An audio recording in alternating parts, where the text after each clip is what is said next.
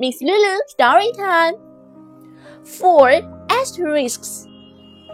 John was drawing money from an ATM.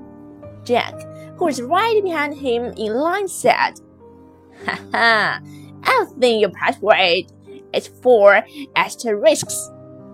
John replied, Ha ha, you are wrong. It's one, two, five, eight.